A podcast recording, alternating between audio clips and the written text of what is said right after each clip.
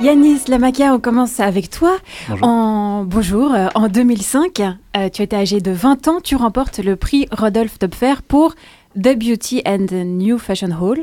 Qu'est-ce que cette récompense t'a ouvert comme porte ou t'a apporté pour la suite de ton parcours? Euh, bah, ça m'a apporté euh, déjà une petite stabilité financière, c'est quand même pas négligeable. Euh, et puis non, bah, je crois que ça m'a donné confiance dans ce que je faisais. Simplement, c'était une reconnaissance qui m'a permis ensuite de, peut-être me lancer dans des, dans des projets que j'aurais pas osé faire avant. voilà. Et puis aussi simplement, sans doute que ça, ça, ça a aidé à créer des contacts, à rencontrer des gens, à donner une petite visibilité à, à mon travail. Ouais. Mhm. Effectivement, les défis te font pas peur. En 2018, tu lances la collection RVB, entièrement dédiée à des ouvrages numériques. Mhm. Quelle liberté apporte la lecture sur écran par rapport à une bande dessinée au format standard sur papier? Ouais, c'est une bonne question. Je pense que, ben, théoriquement, on peut faire un peu n'importe quoi sur un écran. Et euh, assez vite, pour moi, euh, la question, ça a été de savoir plutôt qu'est-ce que je trouvais intéressant, euh, comment on pouvait utiliser l'écran d'une manière où vraiment j'avais l'impression que ça apportait quelque chose au médium. Et donc ça, c'est des questions que je me suis posées avec d'autres d'autres auteurs et autrices de bande dessinée. Et c'est ça qui a donné naissance à, cette collection, qui est avant tout une collection montée par des auteurs pour permettre à des auteurs d'avoir une liberté d'expérimentation. Moi, je pense que pour répondre à la question, euh, juste les formats, en fait, de pouvoir faire de la bande dessinée sur des longs scrolls horizontaux, des scrolls verticaux, ça donne un rapport complètement différent à la page, ça donne euh, un rapport différent au rythme, à la narration et donc au dessin. Voilà. Et après, on peut aussi amener des petites euh, questions d'interactivité. Des fois, on a des grandes images cliquables et, là, évidemment, quand on cherche un lien cliquable dans une grande image, on regarde l'image différemment. On, est, on la lit euh, peut-être en cherchant des détails et donc on voit des choses. Donc l'image, elle peut être pensée différemment. Donc c'est vraiment un nouveau rapport à l'image, mais toujours dans la narration, toujours dans la lecture. Oui, il Voilà. y a des histoires cachées, hein, c'est Ouais, ça. C'est ça. ouais. Les zones cliquables sont pas forcément euh, montrées. Non, non, non. euh, des fois plus ou des fois moins, c'est l'auteur qui décide. Mais ouais, des fois, il y a des. Bah, dans l'ouvrage d'Oriane Lassus, euh, on, on se balade dans un, dans un long supermarché et on cherche des endroits cliquables. Et des fois, bah, je spoil un peu, mais bah, celui que les gens trouvent le moins, c'est une petite caméra qui est dans un coin. Et vraiment, elle n'est pas faite pour être visible. Mais voilà, euh, au bout d'un moment, on la trouve et puis on clique dessus. Et en fait, le fait de devoir chercher ça, bah, ça fait qu'on se balade dans l'image. Et en fait, on va trouver plein de petites choses rigolotes, des paquets de chips avec des noms bizarres, des, des, des plein de produits. En fait, le supermarché est rempli. Il y a un, un petit côté où est Charlie, comme ça, qu'on a pu ramener dans la bande dessinée, alors que c'est pas forcément évident dans un livre. Mais là, avec ce support-là, on arrive à le faire tout en restant vraiment dans la lecture. Et moi, c'est ça qui me trouve, que je trouve intéressant. En créant cette collection, tu connaissais bien le dessin et les planches, mais justement le code, c'est quand même un autre monde pour l'aborder. Oh oui.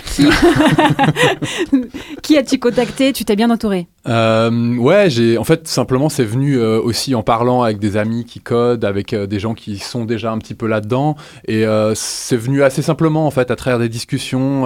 Et aussi j'ai vu des choses sur internet en, me baladant, en allant fouiller sur des sur des sites d'auteurs, sur des blogs, des trucs comme ça. Et puis en fait, je, voilà, on était plusieurs à se dire ah mais il faudrait fédérer tout ça au sein d'une collection, d'un groupe, voilà, une sorte de je sais pas, on pourrait dire un mouvement, mais enfin voilà, un, quelque chose d'un petit peu où on, on arrive à faire des liens euh, entre toutes ces choses. Euh, voilà, et donc le code, euh, simplement, moi j'ai un petit peu appris, et puis surtout j'ai été aidé par des développeurs qui sont des développeurs Genevois, euh, Maison de Net Oxygène, voilà, qui, nous, qui nous aident, enfin qui, avec qui on travaille pour ça. Quoi. D'ailleurs, le nom de la collection est, est une référence au codage informatique des couleurs rouge, vert, bleu, RVB. Exactement. ouais. Et au niveau Par de... opposition à- aux couleurs imprimées qui sont aussi en magenta, jaune, noir, c'était un peu aussi le. Voilà. Magnifique. Euh, la diffusion et la promotion euh, sont importants et tu nous as amené euh, des cadeaux.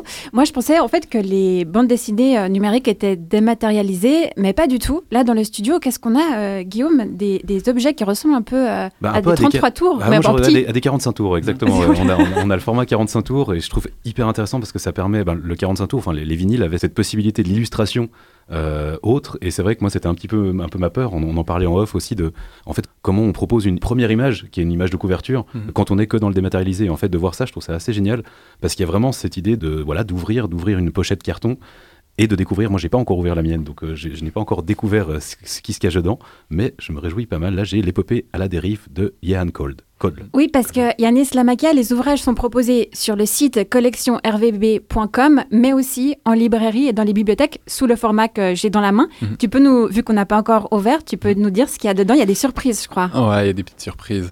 Euh, en fait, c'est euh, il y a une carte de code comme ça, voilà, qui est avec euh, des petits dessins illustrés par Elgi Roman. Et puis surtout, il y a des petits cadeaux. Alors après, ça change vraiment d'une pochette à l'autre. C'est des fois des autocollants, des fois des, des cartes postales. On imprime des petits dessins sur des papiers nacrés. Souvent, c'est l'auteur qui a fait un petit truc en plus, mais des fois, c'est aussi juste un extrait. Voilà, c'est très très divers, quoi. Voilà, il y a plein de chaque pochette a un petit goodies différent. Et évidemment, il y a un code qui permet d'aller lire euh, la bande dessinée numérique. euh, en ligne. Donc l'histoire se lit vraiment en ligne, mais par contre on a cet objet qui à la fois permet d'offrir et aussi d'être, euh, d'avoir un petit témoin. Moi j'aime bien en fait. Chez moi j'ai beaucoup de livres, j'ai des vinyles, j'ai voilà. Et en fait ce côté de collection, je pense que dans la bande dessinée francophone c'est quelque chose qui est important et c'est aussi quelque chose de culturel que moi j'avais pas envie d'abandonner complètement. Après évidemment on peut acheter euh, les versions complètement dématérialisées, mais voilà, on trouvait que c'était bien d'avoir aussi. ces- Pour, pour les néophytes euh, qui, comme moi, ont, ont plus l'habitude de lire en papier, est-ce qu'on peut lire sur téléphone ou bien c'est plus intéressant de vraiment prendre son ordinateur ou d'avoir une tablette? Enfin,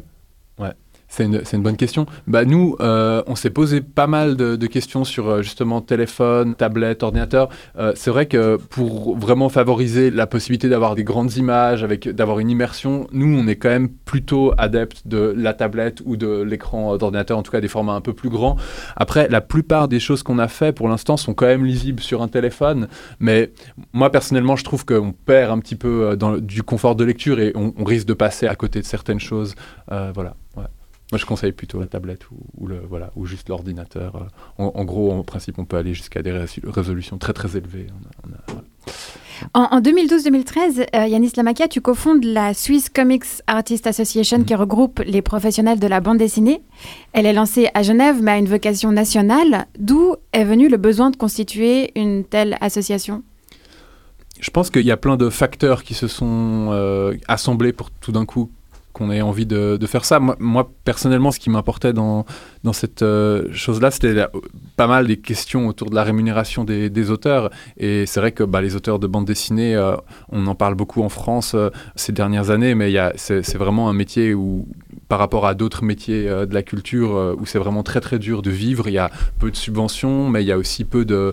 euh, Enfin, il y a très peu d'infrastructures pour, aider les auteurs. Et donc moi, c'était vraiment un petit peu dans cette optique-là, qu'il y ait des choses qui apparaissent pour, permettre aux, aux auteurs de bande dessinée de vivre de leur travail. voilà, et ça, pour moi, ça passe par la création d'un écosystème et Et aussi par la professionnalisation euh, des auteurs et autrices. C'est grâce aux démarches de l'ASCA, Mhm. SCAA, que l'École supérieure de bande dessinée et d'illustration Mhm. de Genève, le SBDI, a été créée en 2017. Ouais. Comment ça s'est passé? Alors, euh, moi, j'ai pas suivi toute la toute la création de l'école, mais euh, il y a eu euh, il y a eu euh. C'est vraiment le vraiment aussi une, une des raisons pour laquelle la, qui, était vraiment euh, présente à la création de l'ASCA, la création de cette école. Et puis, ben, il y a eu beaucoup de discussions, de, de rencontres. euh, ben voilà, ça s'est fait vraiment par euh, petites étapes. Euh, et puis, peu à peu, en fait, ce qui était assez chouette, c'était de voir qu'il y avait il y a, y a eu des soutiens poli- politiques, il y a eu euh, des soutiens dans le milieu de la culture. Et puis, voilà, peu à peu, ça, ça a pu voir le jour. Euh, euh, voilà. Tu fais partie de l'équipe pédagogique de l'ESBDI. Quels aspects te semblent primordiaux dans la formation des futurs auteurs et autrices? Ah, c'est une question difficile parce que euh, c'est vrai que la bande dessinée, on est euh, sur beaucoup de. On a, on a, voilà, bah, je pense que c'est dur de dire, de trancher entre si on doit dire euh, que le scénario prime ou le dessin prime. Voilà. Mais pour, pour moi, en fait, euh, ce qui est primordial, c'est vraiment euh, le développement de, de caractères, en fait, d'auteurs qui ont vraiment une, un regard qui est leur regard, en Une fait. patte. voilà, aider chaque auteur dans, dans la voie qui que lui il a envie de développer. Je pense que pour moi c'est ça le rôle d'une école euh, d'art quoi. Voilà, après ça se développe. Tout à l'heure au téléphone, on entendait Daniel Pellegrino. Euh, cet artiste avait notamment donné un conseil. Daniel de Atraville qui bossait à Cumulus à l'époque euh, euh, avait vu notre fanzine, nous avait dit ah mais euh, vous pourriez euh, demander au comptoir de le diffuser. Donc moi j'étais pas majeur donc j'étais allé voir le comptoir des indépendants à Paris et euh, j'avais signé un contrat de diffusion-distribution avec eux en essayant de leur cacher que j'étais pas majeur. Ça avait marché, et, signé le contrat puis ils nous ont diffusé, voilà. Petite précision hein, au public non averti qui, nous écoute, un fanzine ou journal libre est une publication de, faible diffusion élaborée par des passionnés pour des passionnés. C'est une contraction de l'anglais Fanatic Magazine. Alors, Bon, Yanis, tu publies sans être majeur. Euh, en 2018, tu lances la première collection francophone de BD entièrement numérique. Tu es pressé me faire bouger les choses. Quels sont les prochains changements, selon toi, dans le monde de la BD Oh là là, moi je suis pas prophète. Hein. non, mais je sais pas, moi je suis juste animé par euh, des choses que j'ai envie de faire et puis des expérimentations que j'ai envie de mener. Euh, voilà, donc j'aime bien chercher, j'aime bien découvrir c'est ça qui m'anime après euh, de, de, savoir, de connaître les transformations qui vont avoir lieu à large échelle ou, ou les, les, changements politiques liés à la bande dessinée. En fait, je, je crois pas que c'est je crois pas que c'est vraiment dans les questions que je me pose euh, au fond. Et, tu nous expliquais en off que même en faisant du numérique, tu étais soumis au même problème que les formats standards de bande dessinée à, cause du papier. Comment ça? Ouais. Bah oui, en fait, on a décidé euh, de, diffuser aussi en librairie euh, et donc de passer par ces cartes de code dont on parlait en, début d'émission, donc qui sont des, petites enveloppes format 45 tours. Et ben voilà, et ben en fait, c'est de nouveau du papier, des goodies à l'intérieur aussi qui sont qui sont en papier et puis ben voilà, là on a eu, euh, on a eu 4-5 euh, mois de retard euh, sur, sur, sur la sortie parce que simplement il n'y avait plus de, de papier. Donc on avait choisi un papier et puis on, avait, on, on attendait qu'il soit réapprovisionné. Quoi. Ça a pris du temps. Au niveau de cette collection numérique, Olivier avait une question très technique, je crois.